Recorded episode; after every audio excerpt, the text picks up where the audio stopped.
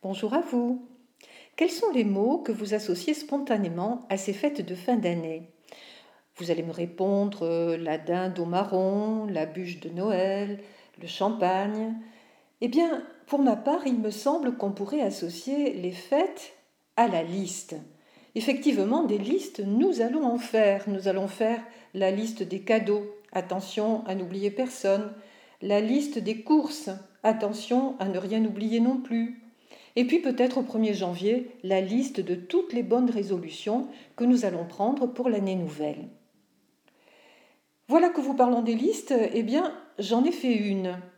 Qu'est-ce que c'est finalement qu'une liste? Quels sont les ingrédients qui constituent une liste? Eh bien d'abord, pour qu'il y ait une liste, il faut qu'il y ait des mots, des groupes de mots qui sont isolés, qui restent dépourvus de toute articulation syntaxique ne serait-ce que sur le mode de la coordination la plus simple, et ensuite, puis, non, le mot seul. Cette absence de lien fait souvent que la liste est disposée en colonnes. La liste aussi est à la fois finie et infinie. Elle est finie parce qu'elle détermine un ensemble. Liste par exemple des ingrédients d'un gâteau, mais elle est infinie parce que je peux toujours lui ajouter quelque chose. Et dans le domaine des courses, euh, on connaît bien euh, ce, souci. La liste ne suit pas un ordre particulier, elle a pourtant sa cohérence, comme si on avait en tête un titre, par exemple liste des livres que je dois rendre à la bibliothèque. Umberto Eco fait donc remarquer dans un de ses ouvrages consacrés à la liste, Vertige de la liste, Umberto Eco fait remarquer que la liste la plus invraisemblable qui soit peut ainsi trouver sa raison d'être. Donc il cite, euh, imaginons, un balai, un fœtus conservé dans un bocal, un livre de Galien, un parapluie, une table de dissection. Eh bien, tout cela va trouver sa raison d'être si on sait que tous ces objets se trouvent dans la cave d'une faculté de médecine. Toutes les caractéristiques que j'ai énumérées et qui font la liste viennent de ce que la liste a essentiellement un caractère pratique. La liste est faite pour servir. Et pourtant, la liste peut aussi être une forme littéraire, et pas des moindres, car elle a des origines illustres et anciennes. On trouve beaucoup de listes dans la littérature de l'Antiquité, je citerai surtout Homère, Homère qui par exemple fait la liste des navires des Grecs en partance pour Troie, Hésiode qui fait la liste des dieux. On trouve aussi la liste dans la divine comédie de Dante lorsqu'il fait l'interminable liste des anges et des démons. Je pourrais continuer la liste longtemps et longtemps jusqu'à nos jours. On pourrait s'étonner de ce succès littéraire de la liste, parce que la liste est quand même un genre pauvre. Elle se prive des ressources de la syntaxe, elle se prive des ressources de l'énonciation, pas de je dans la liste, je commande, je vais acheter, non. La liste est simplement fondée sur la répétition, et Dieu sait que la répétition risque de paraître lassante au lecteur. Pourtant, la liste offre de riches possibilités. Je ne les énumérerai pas toutes, mais je voudrais vous en présenter quelques-unes. Quelles sont les utilisations littéraires de la liste? L'utilisation la plus ancienne, c'est d'être une forme d'amplification, et elle a, à cet égard, toute sa place dans l'épopée. Ce n'est pas un hasard si euh, le premier nom que je vous ai cité, c'est Homère dans l'Iliade. L'épopée, c'est un genre qui raconte des événements que l'on présente comme extraordinaires, démesurés. L'épopée, euh, c'est le fait de héros. Et donc, euh, la liste trouve toute sa place pour justement grandir, euh, amplifier les événements. On trouve donc cette utilisation de la liste dans l'épopée antique, mais on la trouve aussi plus proche de nous dans le roman que Victor Hugo a consacré à la Révolution française et qui s'intitule 93. Hugo, justement, dans ce roman, entend peindre un de ces événements qui ont ébranlé le monde, et pour rendre justement l'importance de cet événement, il va énumérer les noms de tous les conventionnels, Cette énumération, vous connaissez Hugo et la générosité de sa plume, cette énumération couvre tout un chapitre. Je vous lis un exemple pris totalement au hasard. Antoine Louis-Léon Florel de Saint-Just, pâle, front bas, profil correct, œil mystérieux, tristesse profonde, 23 ans. Merlin de Thionville, que les Allemands appelaient Feuertefeuille, le diable de feu. Merlin de Douai, le coupable auteur de la loi des suspects. Soubiani, que le peuple de Paris au premier prairial demanda pour général. L'ancien curé Lebon, tenant un sabre de la main, qui avait jeté de l'eau bénite. Billot Varenne, qui entrevoyait la magistrature de l'avenir, pas de juge, des arbitres. Fabre d'Églantine, qui eut une trouvaille charmante, le calendrier républicain, comme Rouget de Lille eut une inspiration sublime avec la Marseillaise, mais l'un et l'autre sans récidive. Manuel, le procureur de la commune, qui avait dit Un roi mort n'est pas un homme de moins. Goujon, qui était entré dans Tripstad, dans Mutstad et dans Spire, et avait vu fuir l'armée prussienne. Lacroix, avocat changé en général, fait chevalier de Saint-Louis six jours avant le 10 août. Fréron Tercite, fils de Fréron Zoïle, Rulle, l'inexorable fouilleur de l'armoire de fer, prédestiné au grand suicide républicain, devant se tuer le jour où mourrait la République. Fouché, âme de démon, face de cadavre. Cette liste pourrait apparaître comme une simple accumulation, mais à y regarder un peu plus près, le procédé de Hugo est plus subtil. La liste, je l'ai dit, rend l'ampleur de ce mouvement de masse. Mais par la mention de chaque nom, assorti d'un qualificatif ou d'une précision pertinente, Hugo nous donne la perception des individus qui la composent. Un peu comme s'il rendait à la fois l'immensité de l'océan, je ne pense pas que Hugo désavouerait l'image, immensité de l'océan et pourtant chaque goutte aussi qui le compose, chaque figure est magistralement saisie, comme dans un bref instantané, dans sa personnalité, mais aussi dans sa responsabilité propre dans l'événement, et puis en même temps, elle est emportée, entraînée dans ce flux collectif et terrible. Dans cette liste, dans ce dénombrement, Hugo respecte la vérité historique. Mais la liste peut aussi donner lieu à la fantaisie la plus débridée. Et l'exemple auquel on pense immédiatement, c'est celui de Rabelais beaucoup de listes savoureuses dans Rabelais. Je vous ferai quand même grâce de cette liste que euh, notre manuel, le Lagarde et Michard, a prudemment, prudemment écartée. C'est la liste des torches-culs qu'utilise Gargantua. Et plutôt, je vous donnerai l'exemple, un exemple de la liste des jeux auxquels joue le géant. Alors, euh, c'est une liste vraiment euh, absolument interminable, aussi gigantesque que son héros.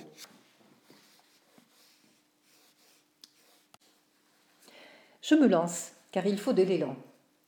Il jouait aux échecs, aux renards, aux marelles, aux vaches, à la blanche, à la chance à 3D, aux tables, à la nicoque, aux lourches, à la renotte, aux barignins, aux tritrac à toute table, aux tables rabattues, aux reniguebieux, aux forcés, aux dames, à la babou, à primus secondus, aux pieds de couteau, aux clés, aux francs du carreau, à pair ou non, à croix ou pille, au martre, au pingre, à la bille, au savetier, au hibou, au dorelot du lièvre, à la tire-lantitaine, au cochonnet va devant, au pied à la corne, au bœuf violet, à la chevêche, à je te pince sans rire, à picoter, à déferrer l'âne, à l'ail au trou, au bourri-bourizou, à je m'assis, à la barbe d'oribus, à la bouquine, à tire à la broche, à la boute foire, à compère, prêtez-moi votre sac, à la couille de bélier, à boute-or, à figue de Marseille, à la mousque, à l'archétru.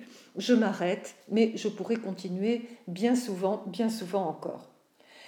Donc, euh, liste démesurée qui demande une lecture différente de celle de Hugo.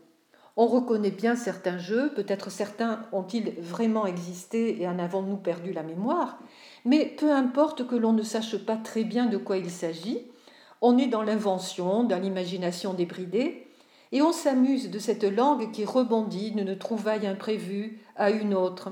On se demande quand même bien ce que c'est que le jeu du bœuf violet. Bon, mais enfin, le mot n'est pas là en tant que référent. référent, c'est-à-dire se référant à une réalité, qu'en tant que sonorité pure et jouissive. Le mouvement est essentiel dans cette, dans liste, il entraîne tout, car c'est un mouvement dynamique, un mouvement vital, un mouvement joyeux.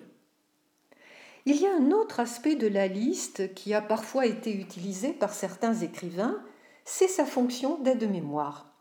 Il me semble que c'est cet aspect de la liste qui a toujours fasciné Georges Perec.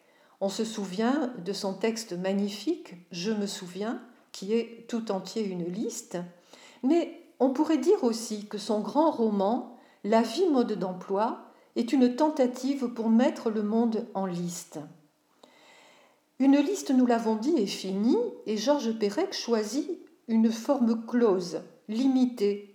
C'est la forme d'un immeuble parisien. Cependant, cette liste est aussi infinie, car décrire cet immeuble, en faire l'inventaire, avec les vies qui s'y sont croisées, les décors, les objets, s'avère une entreprise démiurgique. Entreprise sans fin et entreprise aussi désespérée, car la liste est un effort pour garder, la liste est un effort pour garder trace, mais finalement, ces traces sont vouées à la disparition. La vie mode d'emploi est donc souvent l'expression indirecte de la nostalgie, et cette nostalgie, le personnage de Valène l'éprouve. Je vous lis un passage. Valène essayait de ressusciter ces détails imperceptibles qui, tout au long de ses 55 ans, avaient tissé la vie de cette maison que les années avaient effacée un à un. Les linoléums impeccablement cirés, sur lesquels il fallait ne se déplacer qu'avec des patins de feutre, les nappes de toile cirée à rayures rouges et vertes, sur lesquelles la mère et la fille écossaient des petits pois, les dessous de plat en accordéon, les suspensions de porcelaine blanche qu'on remontait d'un doigt à la fin du dîner, les soirées autour du poste de TSF, avec l'homme en veste de molleton, la femme en tablier à fleurs et le chat somnolent, pelotonné près de la cheminée. Les enfants en galoche qui descendaient au lait avec des bidons bosselés, les gros poils à bois dont on recueillait les cendres dans de vieux journaux étals. Où étaient-elles les boîtes de cacao Vanouten, les boîtes de banania avec leurs tirailleurs hilars, les boîtes de madeleine de Commercy en bois déroulé? Où étaient-ils les gardes-manger sous les fenêtres, les paquets de saponites, la bonne lessive avec sa fameuse Madame sans gêne, les paquets de ouates thermogènes avec son diable cracheur de feu dessiné par Capiel, les sachets de litiné du bon docteur Gustin.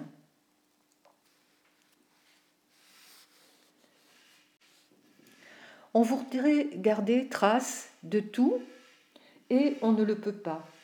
Les objets disparaissent, la vie mode d'emploi est hantée par l'angoisse de la perte. Mais si tout est voué à disparition, ce qui reste cependant, c'est le pouvoir des mots. La liste, effectivement, isole les mots, elle les met en majesté et elle les rend aussi à toute leur valeur. Ils ne sont plus utilisés comme des simples signifiés, c'est-à-dire pour ce qu'ils désignent, mais ils, sont ils, existent par leur valeur de signifiant, toutes les connotations que font naître les sonorités, la graphie. Il y a un exemple magnifique de ce travail sur les mots chez Proust dans La recherche du temps perdu. Proust fait la liste des villes, villes normandes, villes bretonnes qui le fascinent, et vous allez voir comment euh, cette liste opère euh, tout, un, tout un travail, tout un travail magnifique sur toutes les vocations que permet chaque mot. Vitré, dont l'accent aigu, losangé de bois noir, le vitrage ancien, le doux lamballe, qui dans son blanc va du jaune coquilleux d'œuf au gris perle. Coutances, cathédrale normande que sa diphtongue finale, grasse et jaunissante, couronne par une tour de beurre. L'agnon, avec le bruit dans son silence villageois du coche suivi de la mouche.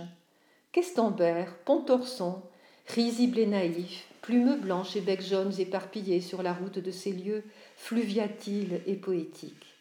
Bénodé, nom à peine amarré, que semble vouloir entraîner la rivière au milieu de ses algues. Pont-Aven, envolée blanche et rose de l'aile d'une coiffe légère qui se reflète en tremblant dans une eau verdie de canal. Quimperlé, lui mieux attaché, et depuis le Moyen Âge, entre les ruisseaux dont il gazouille et s'emperle, en une grisaille pareille à celle que dessinent à travers les toiles d'araignée d'une verrière les rayons de soleil changés en pointes émoussées d'argent bruni. Vous avez remarqué qu'un perlé qui fait surgir l'image du perlé, l'accent de Vitré, le doux lamballe, la diphtongue de Coutances. En utilisant toutes les ressources des noms, Proust nous emporte dans un délicieux voyage imaginaire. Et on comprend que la poésie utilise souvent la liste. Parmi les listes poétiques les plus anciennes et les plus curieuses, il est difficile de ne pas citer les listes de Seishonagon. Seishonagon était une dame d'honneur dans le Japon du XIe siècle et elle a laissé des écrits qui sont uniquement des listes. Choses qui font battre le cœur, choses qui ont un aspect sale, choses désolantes, choses qui ne font que passer. Voici les choses élégantes. Sur un gilet violet clair, une veste blanche. Les petits des canards. Dans un bol de métal neuf, on a mis du sirop de liane avec de la glace pilée. Un rosaire en cristal de roche. De la neige tombée sur la fleur des glycines et des pruniers. Un très joli bébé qui mange des fraises.